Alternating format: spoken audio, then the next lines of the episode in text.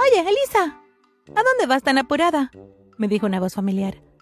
Me di la vuelta para ver a Cristina caminando rápidamente para encontrarse conmigo. Era el primer día de nuestro semestre y no podía evitar sentirme muy consciente de mi atuendo. Mis zapatos tenían agujeros en los dedos de los pies, mi ropa estaba deslavada y mi mochila estaba unida con un seguro grande y vistoso. Trabajé todas las vacaciones para conseguir dinero para comprar ropa y zapatos nuevos para la escuela, pero mi abuela se enfermó las últimas dos semanas y le di a mi madre el dinero para ayudar con las medicinas. Hola, Chris, le dije mientras se acercaba y se paraba al lado mío. Chris me miró. Pensé que ibas a comprar ropa nueva este semestre. Puse los ojos en blanco y seguí caminando. La abuela se enfermó y ya sabes cómo es todo esto. ¿Tu abuela está bien? Ahora ella está en casa descansando. Me tropecé y la parte inferior de uno de mis zapatos voló y patiné por el suelo, justo enfrente de los chicos populares. Me quedé ahí congelada y llena de vergüenza mientras Chris corría a buscarme mi zapato. Escucha, tengo un poco de pegamento instantáneo en mi mochila. Las lágrimas corrían por mi rostro mientras Chris me llevaba gentilmente hacia el baño. Hola, mi nombre es Elisa. Dale me gusta, suscríbete a nuestro canal y por supuesto presiona la campana de notificaciones. De esta manera no te perderás ninguna de nuestras historias. Después de la escuela, Cristina y yo nos ofrecimos como voluntarias para el programa El Valor de las Mujeres Hermanas Mayor. Después de nuestra sesión con los niños, la señora Olivera nos dijo a los voluntarios que si no recibíamos más donaciones, no tendría más remedio que cerrar el programa. Salimos del centro sin estar seguras de cómo podríamos ayudar a la señora Olivera a salvar el programa. ¿Y si tuviéramos una venta de pasteles? Me preguntó Cristina mientras nos dirigíamos a casa. Eso no generaría tanto dinero como necesitamos. Pasamos por el mini mercado y vimos el letrero. La lotería de esta semana. 18 millones de dólares. ¿Y si cada una de nosotras compra un boleto? Le dije con entusiasmo mientras estábamos paradas afuera. Sabes que la lotería es un plan del gobierno para hacer dinero, ¿verdad? Nadie nunca gana. Pero si quieres comprarlo, supongo que no te puedo detener. Rápidamente entré al mini mercado y compré un boleto. Eran mis últimos cinco dólares, pero ¿y si ganaba? Salí y Cristina preguntó. Entonces, ¿qué vas a comprar cuando ganes la lotería? Bueno, primero compraré un nuevo par de zapatos, dije mientras levantaba un pie y criticaba mi zapato. Cristina y yo nos reíamos mientras pensábamos en todas las cosas extravagantes que compraríamos, como tigres para tenerlos como mascotas y coronas con grandes joyas. Me despedí de Cristina cuando nos detuvimos frente a mi casa. Antes de irme a la cama, dejé el billete de lotería en mi estuche para mantenerlo seguro hasta la noche del día siguiente. Al día siguiente, antes de nuestro examen de inglés, que era en nuestra última clase del día, Cristina me tocó el hombro. Oye, ¿tienes un lápiz extra que puedas prestarme? En ese momento entró la maestra. Le entregué mi estuche a Cristina para que tomara el lápiz. Se me olvidó que Cristina tenía mi lapicera hasta que me senté frente al televisor esperando los números de la lotería esa noche. Me senté pegada a la televisión, con gotas de sudor formándose en mi frente, retorciéndome las manos nerviosamente mientras los números aparecían en la pantalla uno por uno. Tres, siete, nueve, dieciséis, veinte. ¡Gané! ¡Gané! Grité mientras bailaba por toda la sala. ¿Qué está pasando aquí? preguntó mi madre mientras entraba en la sala. ¡Gané la lotería! Grité mientras tiraba de ella para que bailara conmigo. Eso es genial, cariño. Solo asegúrate de guardar ese boleto en un lugar seguro hasta que lo cobres. ¡Lo está! Le dije mientras le sonreía a mamá. Entonces no pude evitar preguntarme si Cristina revisó el billete de lotería.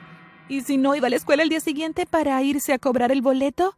Tuve que calmar mi mente y decirme a mí misma, Cristina era mi mejor amiga y que nunca me traicionaría de esa manera. Esa noche sentí como si mi corazón y mi mente estuvieran en una batalla entre sí mismos. Tan pronto como Cristina me vio en la escuela el día siguiente, me entregó mi lapicera. La miré y le dije en voz baja, Me gané la lotería. Quería abrir mi lapicera y ver si el boleto estaba ahí, pero sabía que si lo hacía, probablemente heriría los sentimientos de Cristina. ¿Hablas en serio? Me alegra muchísimo por ti. No podía esperar entrar a clase para tener una excusa y poder abrir mi lapicera. Cuando finalmente llegué a mi clase, abrí el estuche lentamente y solté un suspiro de alivio cuando vi el billete de lotería. Después de la escuela, Cristina y yo fuimos juntas a cambiar el boleto. Una vez que identificaron que el boleto era genuino, me dieron un cheque. Fuimos al banco y dijeron que después de un periodo de siete días podría tener acceso al dinero en mi cuenta. Los siguientes siete días se sintieron como una eternidad. Parecían más largos que los pañuelos amarrados que un payaso se saca de los pantalones cuando se presenta en un espectáculo. Se sintieron como una verdadera tortura. Finalmente llegó el día en que mi dinero fue liberado. Rápidamente revisé mi cuenta bancaria y ahí estaban 18 millones de dólares. Llamé a mi mamá y le dije que la llevaría de compras. Se sintió bien poder comprar sin tener que contar constantemente el total a lo largo del camino. Después de ir de compras, invité a Cristina que viniera conmigo al centro comercial. Después de las compras, Cristina y yo fuimos a cenar. ¿De qué otra manera podemos celebrar? Le pregunté. ¿Qué tal si hacemos una fiesta? Al menos de esta manera tenemos la oportunidad de mostrar algunos de nuestros nuevos atuendos. Creo que es una gran idea. Invitemos a todos. Me parece genial. Esta fiesta va a ser la mejor de todas. Durante los días siguientes, todos en la escuela se dieron cuenta de que algo había cambiado en mí. Me sentía como una persona completamente nueva. Era la primera vez que podía caminar por los pasillos de cualquier escuela sintiéndome segura de mí misma. La primera fiesta de Cristina y yo fue increíble. La dimos en una casa con piscina privada. Había suficiente comida y bebidas para alimentar a todo un ejército. Bailamos hasta que nos dolieron las piernas. Fue la mejor noche de mi vida. Durante las próximas semanas compré una casa enorme y mudé a mi abuela y a mi mamá. Le compré un auto nuevo a mamá y también obtuve mi licencia y me compré un auto. Para ese momento yo tenía fiestas todos los fines de semana. Debido a esto, lentamente me fui uniendo al grupo de los populares. Mi vida ahora estaba centrada en las fiestas y estar en la última moda. Pasé menos tiempo en mis estudios con mi familia y con Cristina. Estaba viviendo la mejor versión de mi vida y me encantaba. Al final del semestre, mi mamá me preguntó acerca de mis calificaciones. Ingresé a mi cuenta de la escuela mientras mi madre miraba por encima de mi hombro. Mi madre se quedó sin aliento cuando mis calificaciones aparecieron. ¿Elisa? ¿Qué? Pregunté mientras me alejaba de la computadora. ¿Cómo vas a obtener tu título si no apruebas tus materias? Mamá parecía realmente decepcionada, pero yo simplemente me encogí de hombros. Ya no necesito una educación, mamá. Ahora tengo dinero. El punto de tener una educación no es el de conseguir un trabajo para poder ganar dinero. Así que solo me salté algunos pasos. Ya estoy lista para la vida, mamá. No puedo creer que acabas de decir eso, Elisa. Mi madre negó con la cabeza y salió de la habitación. Me encogí de hombros mientras me preparaba para mi cita. Esa noche saldría con Darren, Últimamente había tenido muchas citas. Ah, sí, las cosas que el dinero puede comprar, dije mientras daba vueltas en mi mini vestido frente al espejo. Mis citas nunca resultaban en nada más, ya que por lo general solo querían que les pagara la cena o les comprara algo. Mi última cita, John, incluso me pidió que le comprara la cena para que se la llevara a la casa. No me importaba mucho, realmente solo estaba feliz de que de alguna manera me notaran. Cuando llegué a casa después de mi cita, mi mamá me estaba esperando. ¿Sabes qué hora es, Elisa? Son las 2 de la mañana. Mamá, ya tengo 19 años. La última vez que revisé no necesito tu permiso para estar fuera de noche. No necesitas mi permiso, pero hubiera sido lindo que me llamaras para decirme dónde estabas. Olvidaste que esta noche era la fiesta de cumpleaños número 85 de abuela. Mamá, cada vez que voy a una de esas fiestas tengo que besar un montón de ancianos. Me obligaste a hacerlo cuando era más joven. No quiero volver a hacerlo. La señora Osborne también llamó y dijo que te has perdido las sesiones del programa de hermana mayor. ¿Y qué? Ahora tengo una vida. Realmente esperaba que el dinero no te fuera a cambiar, pero supongo que estaba equivocada. No lo entiendes, ¿verdad? Por fin tengo amigos. De hecho, le agrado a la gente. ¿Qué hay de Cristina? ¿Cuándo fue la última vez que pasaste tiempo con ella? A ella le agradabas cuando no tenías nada. ¿De verdad crees que le agradas a toda esa gente? Me alejé, fui a mi habitación y cerré la puerta. Al día siguiente mi madre y mi abuela no estaban en la casa. Encontré una nota en la barra de la cocina que decía que se habían mudado de vuelta a su departamento. Inmediatamente llamé a Cristina. Nunca antes había vivido sola. Hola, me contestó Cristina secamente. Hola, mamá y abuela se mudaron. ¿Te gustaría venir a la casa y pasar un rato?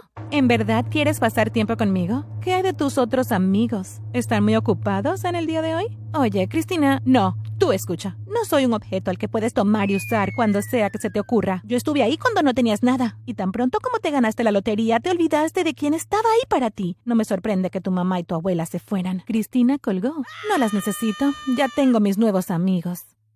Llamé a Jack y a los demás y fuimos al centro comercial. Les compré todo lo que querían. Esa noche tuve una cita con Ethan. Durante la semana siguiente me mantuve ocupada. Pensé que todo iba muy bien hasta que a la mañana siguiente de una de mis fiestas vi que tenía 15 llamadas perdidas de mi mamá.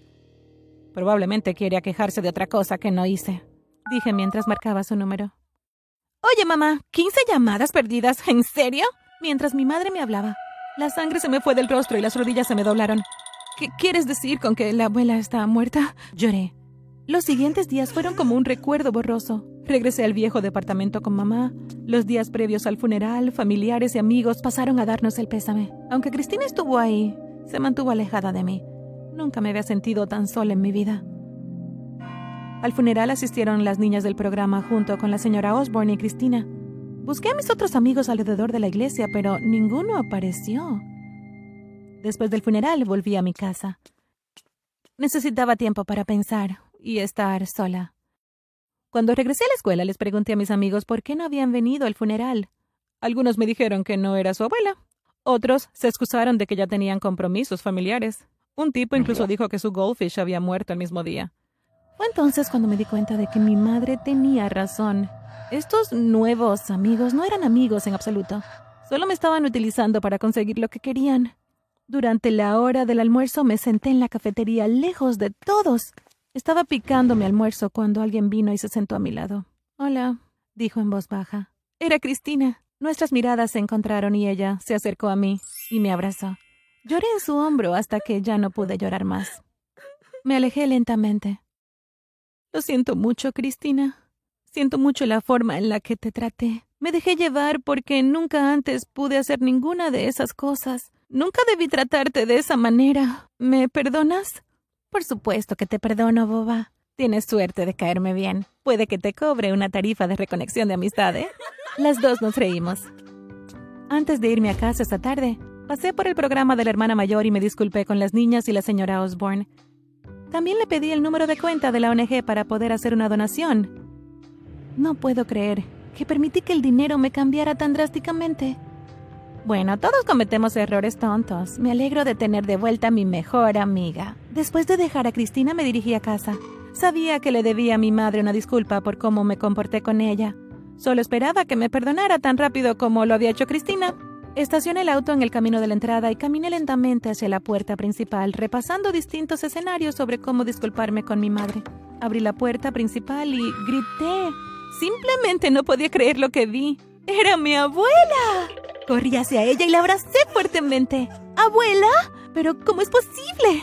Pregunté en shock. Cuando conoces a las personas adecuadas puedes hacer que cualquier cosa suceda. Escuché la voz de mamá detrás de mí. ¿Qué? Lo siento, cariño, pero estabas cambiando mucho y perdiendo la noción de quién eres realmente.